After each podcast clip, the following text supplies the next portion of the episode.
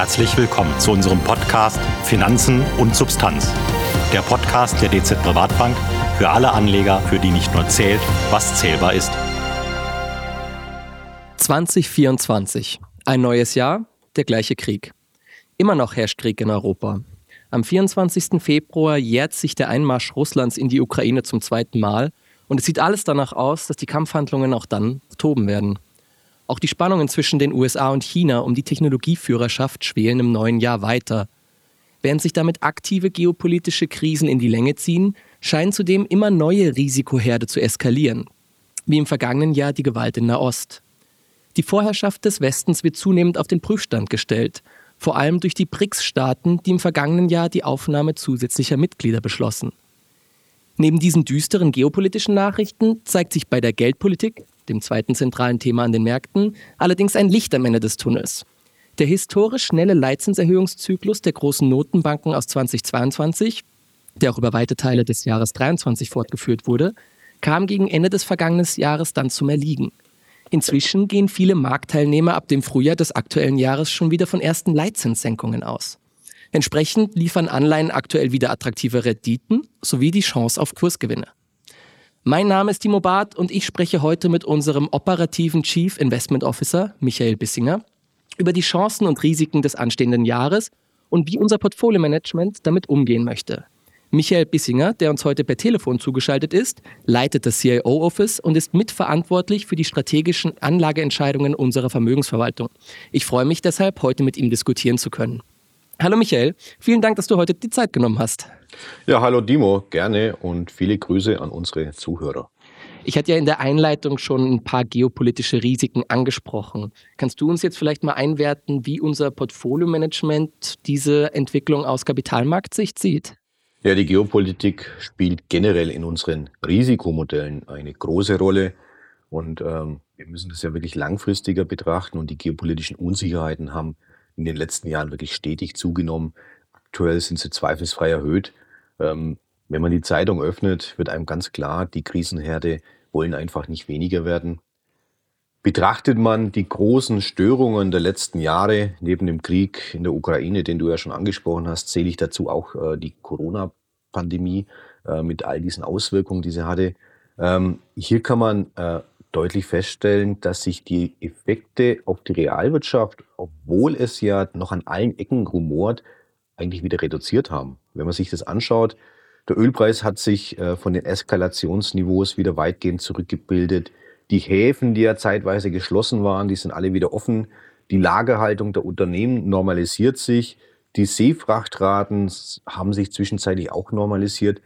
Im Großen und Ganzen äh, ganz klar, wir sehen, dass die Lieferketten und die Energiepreise wieder äh, sich auf ein solides Niveau entwickelt haben. Und das hat eben auch positive Effekte auf die Inflation, die du im Anfangsstatement ja auch schon angesprochen hast. Mit Blick auf die Kapitalmärkte kann, äh, können wir daher feststellen, dass die Märkte in 2023 sich mit der Situation äh, gewissermaßen arrangiert haben. Ähm, das Ausmaß der Spannungen hat sich im Laufe des letzten Jahres äh, reduziert, hat abgenommen. Daher hat sich auch die Risikoprämie zurückgebildet. Das war einer der wesentlichen Gründe, warum die Märkte im letzten Jahr und speziell in den letzten Monaten sich auch deutlich erholen konnten und stark angestiegen sind. Jetzt habe ich ja eingangs ein bisschen ein düsteres Bild auch gezeichnet, gerade auf der geopolitischen Seite. Du hast jetzt ein bisschen gegengesteuert und gesagt, naja, ganz so schlimm ist es aktuell nicht. Ähm, ist damit jetzt eigentlich alles gut? Also ist jetzt auch gerade auf der geopolitischen Seite und für die Märkte prinzipiell ist, ist das Thema gegessen? Ist jetzt ähm, eigentlich ein ruhiges Kapitalmarktjahr dann, was wir erwarten können, 24? Es gibt ja einige Indizes, die die geopolitische und die politische Unsicherheit messen. Und da kann man sehen, dass wir uns von den Eskalationsniveaus wieder entfernt haben. Die Situation angespannt erhöht bleibt.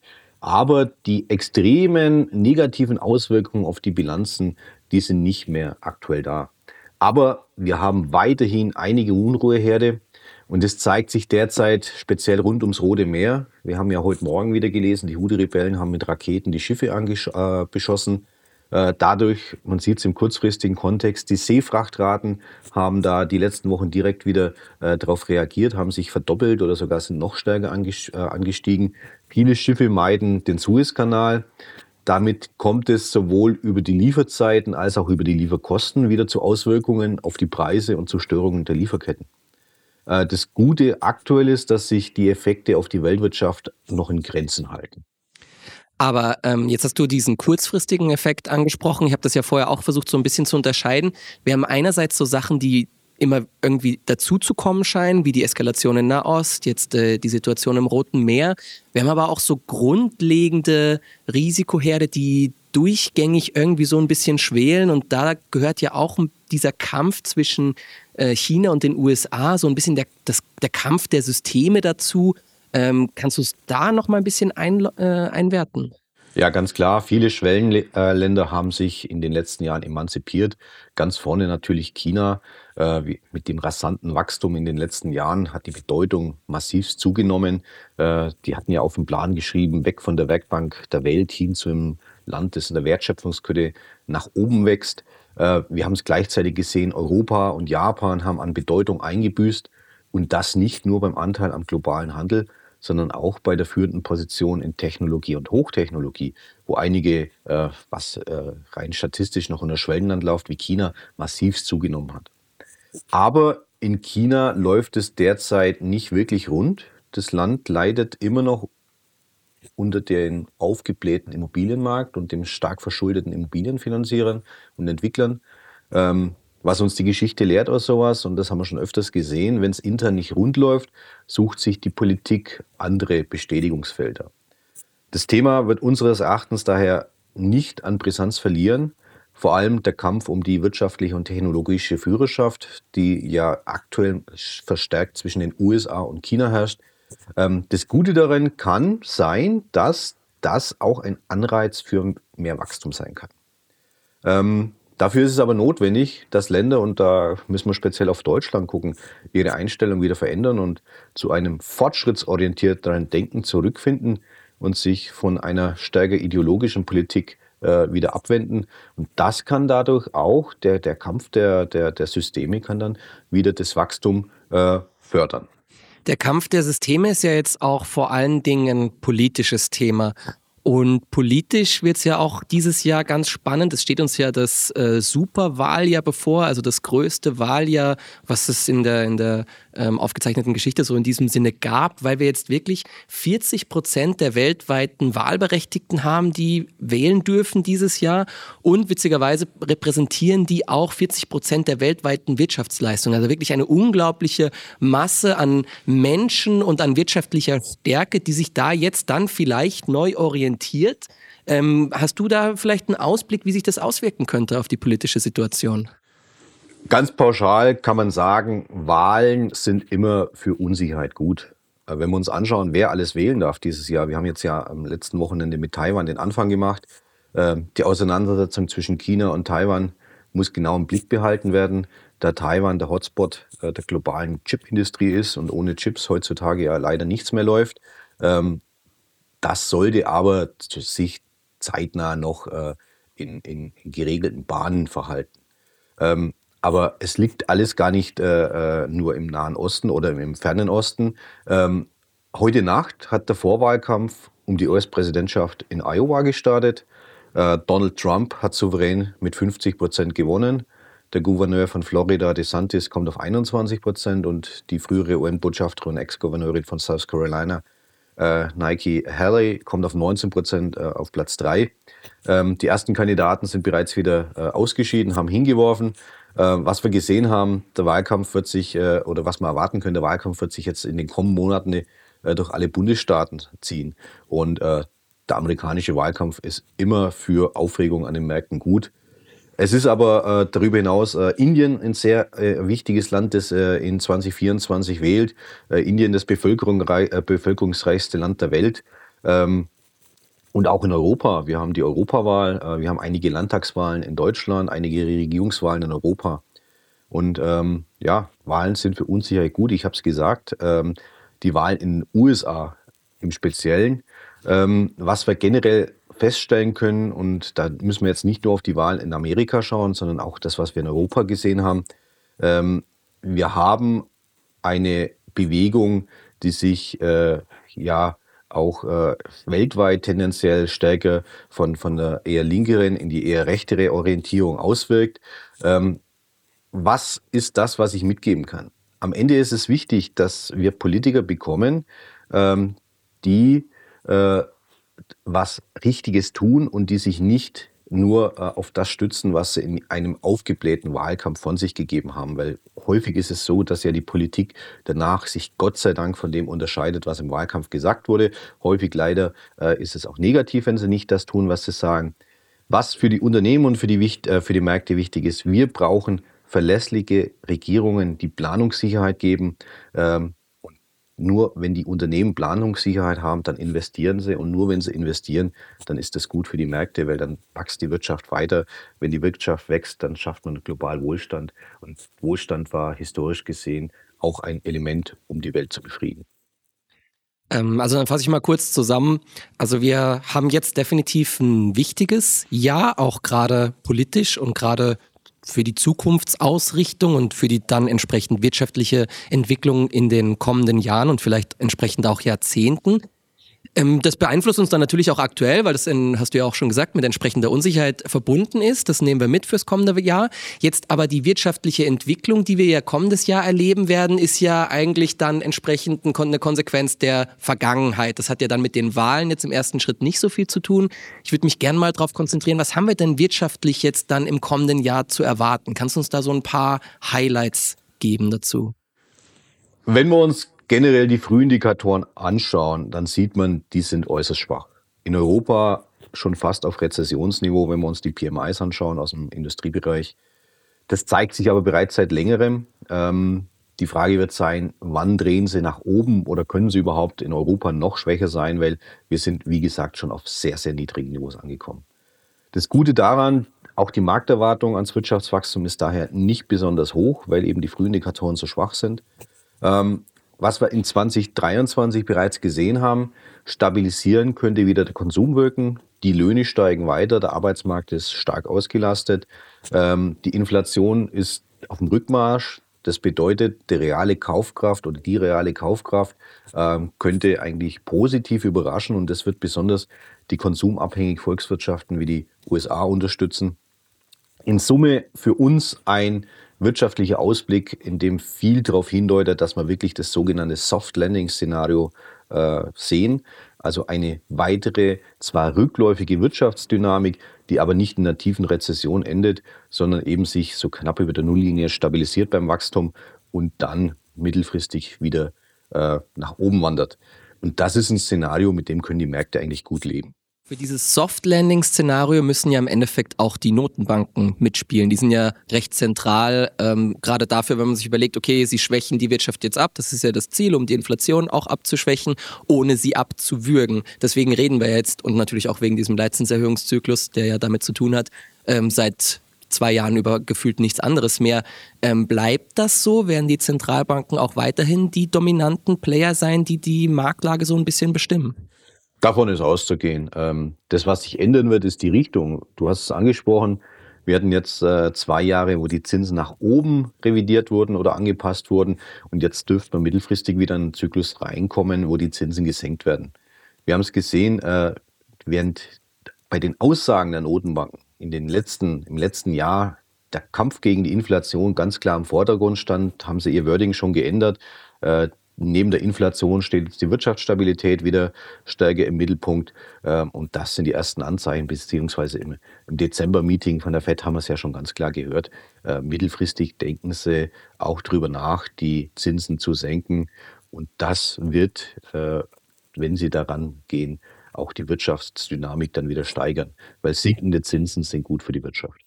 Wenn jetzt dann diese Verschiebung schon stattfindet und sich die Zentralbanken jetzt dann gar nicht mehr so sehr um die Inflation sorgen, sondern wie du meinst, jetzt schon mehr wieder über die konjunkturelle Entwicklung nachdenken, ist Inflation dann jetzt kein Thema mehr? Brauchen wir uns darum nicht sorgen oder was denkst du dazu? Also die Inflation ist bereits wieder deutlich gesunken. Ähm, aber ganz klar, wir liegen noch ein ganzes Stück weit von den Zielwerten der Notenbanken von um die 2% weg. Ähm, die Entspannung bei den Energiepreisen und bei den Lieferketten haben die Inflation, wie gesagt, deutlich schon nach unten gebracht. Aber wir sehen weiterhin äh, Druck aus dem Dienstleistungssektor, weil die Arbeitsmärkte so stabil sind und weil die Löhne weiter steigen. Das ist natürlich für die Wirtschaft gut, aber wir haben da schon so einen kleinen Zielkonflikt, äh, weil umso stärker die Wirtschaft, umso schwieriger wird es wirklich, dass die Inflation runterkommt. Ähm, wir sehen auch die Erfahrungswerte der Unternehmen aus der Corona-Pandemie hat dafür gesorgt, dass sie skeptischer werden, äh, die Person direkt auszustellen, wie die Erfahrungswerte damals waren, dass es schwierig wird, die Leute wieder zu bekommen und vor allem, dass es teurer wird, die Leute wiederzubekommen. Auch der demografische Wandel trägt dazu bei. Der Fachkräftemangel äh, sollte weiterhin hoch bleiben. Äh, das ist ein Thema, was eigentlich ein bisschen äh, den weiteren Rückgang der Inflation äh, behindern könnte, weil eben der Arbeitsmarkt äh, weiterhin sehr, sehr stabil und stark ausgelastet ist. Aber wenn wir den großen Trend uns anschauen, zeigt die Inflation nach unten auch wenn die letzten Zahlen teilweise ein bisschen hartnäckiger werden. Ähm, die Markterwartung ist, dass die Inflation bis Jahresende 2024 weiterhin fällt und dann sukzessive auch das Niveau, äh, das Zielniveau der Notenbank von um die 2% erreicht. Und dieses Szenario halten wir für, für sehr realistisch. Also wenn dann, äh, wenn wir davon ausgehen, dass die Inflation jetzt auf in oder in Richtung des Zielniveaus der Zentralbanken fällt, ähm, und die Zentralbanken sich auf der anderen Seite schon Sorgen machen um die Konjunkturentwicklung. Ähm, gehen wir dann auch davon aus, dass das dann wirklich dazu führen wird, dass die Zentralbanken da eingreifen und die Zinsen senken, um die Wirtschaftsleistung nicht zu stark zu belasten? Ja, dass die Zinsen sinken, ist relativ klar. Unklar ist aber, wann die Notenbanken damit beginnen und in welchem Umfang sie in 2024 bereits die Zinsen senken werden. Ähm, hier sehen wir, dass die Märkte bereits ab März Zinssenkungen preisen, während die Notenbanken zuletzt bemüht sind, äh, das nach hinten zu ziehen. Basierend auf den Aussagen der Notenbanken sind Zinssenkungen im Frühjahr eben zu früh. Und sie wollen mehr Signale sehen, dass die Inflation wirklich in den Bereich der Zielwerte der Notenbanken zurückkehrt. Wir sind hier eher bei den Notenbanken und halten auch den Märztermin noch für zu früh. Mittelfristig sehen aber auch wir, dass die Zinsen sinken werden. Ja, das sind ja dann gute Aussichten. Ich habe das ja eingangs auch schon ein bisschen erwähnt. Wir haben dann die angenehme Situation an den Bondmärkten aktuell, dass wir einerseits durch den Zinsanstieg hohe Renditen jetzt gerade haben und auf der anderen Seite, wenn du, wie du jetzt sagst, davon ausgehst, dass die Zinsen zukünftig sinken, dann haben wir auch noch Kursgewinne auf der anderen Seite. Das ist ja mal eine schöne Nachricht. Genau. Wir sind ziemlich optimistisch für die Bondmärkte. Ähm, auch wenn die Zinsen ja in den letzten zwei äh, Monaten schon um 100 Punkte in Amerika am langen Ende äh, gesunken sind, was im historischen Vergleich relativ schnell ist, haben wir immer noch ein Niveau, das im Vergleich mit den letzten zehn Jahren sehr attraktive Coupons zeigt. Und so wie du es anges äh, angesprochen hast, sinkende Renditen bedeuten steigende Bondkurse äh, und das heißt zusätzliches Potenzial über die Coupons hinaus. Das sind sehr gute Voraussetzungen für die Assetklasse Renten. Und wenn wir jetzt zu der anderen wichtigen Assetklasse gehen, was ähm, erwarten wir für die Aktienmärkte? Die sind ja gerade vergangenes Jahr auch ähm, erstaunlich gut gelaufen. Ähm, kann sich das so fortsetzen? Was erwarten wir hier? Also wenn wir schauen, was historisch im Soft Landing Szenario an den Aktienmärkten passiert ist, dann zeigt sich, dass auch hier solide Gewinne an den Aktienmärkten möglich sind. Auch das Umfeld sinkender Zinsen zeigt historisch gesehen äh, positive Auswirkungen auf die Aktienmärkte. Aber so wie du schon angesprochen hast, sind die Kursen speziell im Oktober äh, sehr stark nach oben gelaufen und haben damit einiges vorweggenommen von der Erwartung, was passieren wird. Die Bewertung ist dadurch deutlich angestiegen. Auch das Sentiment und die Markttechnik liegen inzwischen weitgehend im überkauften Bereich, äh, was das Potenzial nach vorne ein bisschen reduziert. Es wird unseres Erachtens daher wichtig, sich äh, in 2024 vom Investment in den breiten Markt äh, stärker abzuwenden. Wir sehen daher in 2024 Chancen speziell in der zweiten Reihe und äh, ein insgesamt gutes Jahr für Stockpicker. Stockpicker war ja auch schon vergangenes Jahr nicht verkehrt. Da hatten wir auch mit Technologieaktien äh, eine ganz gute Wahl getroffen. Da ist jetzt die Frage, wenn wir jetzt ins äh, Stockpicker gehen und uns äh, auch wieder an Aktien denken, ähm, Technologie vergangenes Jahr? War das vor allem der Hype um, Hype um ChatGPT oder war das äh, künstliche Intelligenz, die sich da ähm, einen Sprung nach vorne gemacht hat im Allgemeinen und, und kann sich das auch so weiterentwickeln? Was, was denken wir da? Ja, so wie du es angesprochen hast, der Einstieg von, von Microsoft bei OpenAI hat wirklich einen Boom auf, ausgelöst und wir haben so ein Szenario, das mit dem Goldrausch von damals äh, äh, vergleichbar ist. Zuerst profitieren erstmal die Ausrüster und dazu zähle ich neben den Hersteller von den Hochleistungschips wie Nvidia auch die Cloud-Unternehmen. Ähm, und bei KI, äh, KI geht es äh, darum, Informationen auszuwerten und daraus neue Schlüsse zu ziehen. Äh, daher standen speziell jetzt in 23 die großen Cloud-Unternehmen so stark im Fokus, weil die natürlich die großen äh, Informationen bündeln. Ähm, das Thema wird an Relevanz nicht verlieren. Wir erwarten aber auch hier, dass sich äh, nach der extremen Bewegung jetzt in 2023 äh, das Thema stärker in die zweite, dritte Reihe verlagert. Auch hier ein Thema für Stockpicker, aber das Thema wird auf jeden Fall aktuell bleiben wenn man jetzt mal nicht an Stockpicker denkt oder Leute, die vielleicht gar nicht so spezifisch sich auf ein Thema konzentrieren wollen wie Tech, ähm, die haben aber trotzdem irgendwie immer einen großen Tech-Anteil dabei, weil ähm, IT-Unternehmen einfach durch ihre Marktkapitalisierung gerade in den USA so markttreibend sind. Das haben wir auch im vergangenen Jahr gesehen, dass sie da entsprechend die Performance wenige Werte ähm, schon stark beeinflussen. Ist das deines Erachtens ein Problem oder wie sollte man damit umgehen? Ja, wir sehen schon klare Tendenzen, dass äh, da bestimmte Bereiche äh, überhitzt äh, sind. Auch deswegen unsere Aussage, dass man mal in die zweite Reihe schauen sollte. Und wenn man sieht, also wenn man gerade die Marktkapitalisierung uns anschauen, so wie du das angesprochen hast, von den chlorreichen Sieben, ähm, dann ist es so, dass die Marktkapitalisierung äh, dieser sieben Technologieunternehmen in Summe inzwischen fast so hoch ist wie vom gesamten japanischen Markt, plus dem englischen Markt, plus dem Schweizer Markt, plus dem Eurostox 50 zusammen. Und dem ein oder anderen äh, Investor kommt dann natürlich ein Déjà-vu äh, vom neuen Markt, als das alles sehr einseitig ausgerichtet ist. Ähm, die glorreichen Sieben sind in ihrer Entwicklung äh, deutlich vorangelaufen, aber auch so wie sie operativ aufgestellt sind, gibt es natürlich große ähm, Veränderungen relativ zum neuen Markt, weil diese Unternehmen äh, haben auf die wesentlichen Trends gesetzt und haben es auch geschafft, diese zu materialisieren, monetarisieren, weil die verdienen Unmengen an Geld. Ähm, trotzdem sehen wir, dass dieses starke äh, Ungleichgewicht kurzfristig natürlich auch für Volatilität und, äh, steht und für ein gewisses Risiko. Und mittelfristig sollte die Dominanz schon ein bisschen ab äh, wieder zurückgehen. Das wäre relativ unnatürlich, wenn, wenn diese extreme Dominanz äh, längerfristig bestehen bleibt. Okay, aber damit sind jetzt die Aussichten für 24 äh, gar nicht schlecht. Ne? Du hast gesagt, da gibt es in der zweiten Reihe durchaus auch noch Möglichkeiten. Ähm, jetzt haben wir auch viele Chancen, auch mit dem Zinsrückgang besprochen. Vielleicht sollten wir uns doch auch noch mal ein bisschen auf die Risiken konzentrieren. Kannst du es ein bisschen zusammenfassen? Ähm, vielleicht auch neben Geopolitik, was sind denn noch so die Risikoszenarien? Genau, die Geopolitik haben wir bereits angesprochen. Diese Events sind allerdings selten planbar. Das hat auch der Überfall von Russland auf die Ukraine wieder mal gezeigt. Wir waren alle der Meinung, ähm, sowas passiert heutzutage äh, mitten in Europa nicht mehr. Äh, Putin hat bewiesen, dass es doch ist.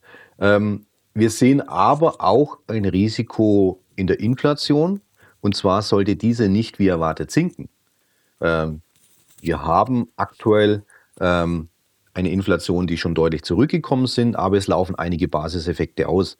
Und äh, sollte die Inflation nicht sinken und sollten die Notenbanken daher nicht in den Zinssenkungszyklus einsteigen können, haben wir das Gefahr eines sogenannten äh, Reverse Goldilocks-Szenario, also dass äh, die Inflation doch nicht runterkommt, dass die Zinsen doch nicht runterkommen. Und das wäre ein Szenario, äh, was alle Assetklassen belasten würde. Weil wenn die Zinsen steigen, ist es natürlich dann wieder äh, schlecht für die Bondkurse. Und wenn die Zinsen steigen und dann sich in die Wirtschaft weiter reinfressen, wäre das auch ein Szenario, das den Aktienmärkten nicht gut tun würde. Ähm, das ist allerdings für uns äh, nicht das Basisszenario, sondern ein Risikoszenario.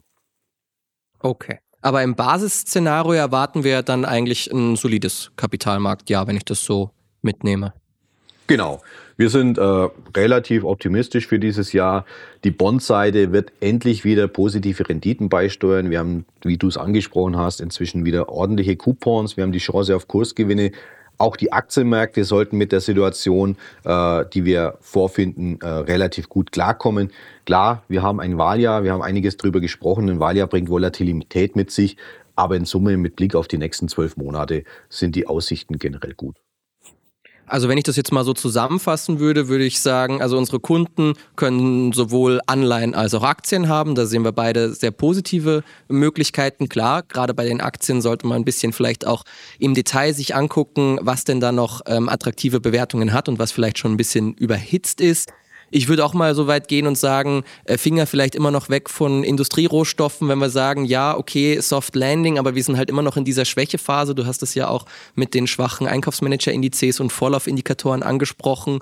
Und über die Geopolitik äh, und die Unsicherheit im Wahljahr haben wir ja auch gesprochen. Und da würde ich jetzt mal sagen, okay, bei solchen Unsicherheiten ist Gold immer eine ganz gute Beimischung und ein Stabilisator. Würdest du der Zusammenfassung so insgesamt zustimmen? Genau. Wir haben in unseren Portfolien aktuell ein bisschen mehr Bonds als Aktien.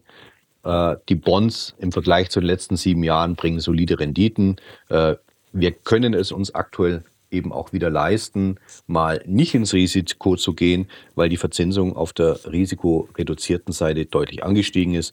Und bei so viel äh, geopolitischen Unsicherheiten, bei so viel Wahlen, kann es sicherlich nicht schlecht sein, auch ein bisschen Gold beizumischen. Und das haben wir auch gemacht.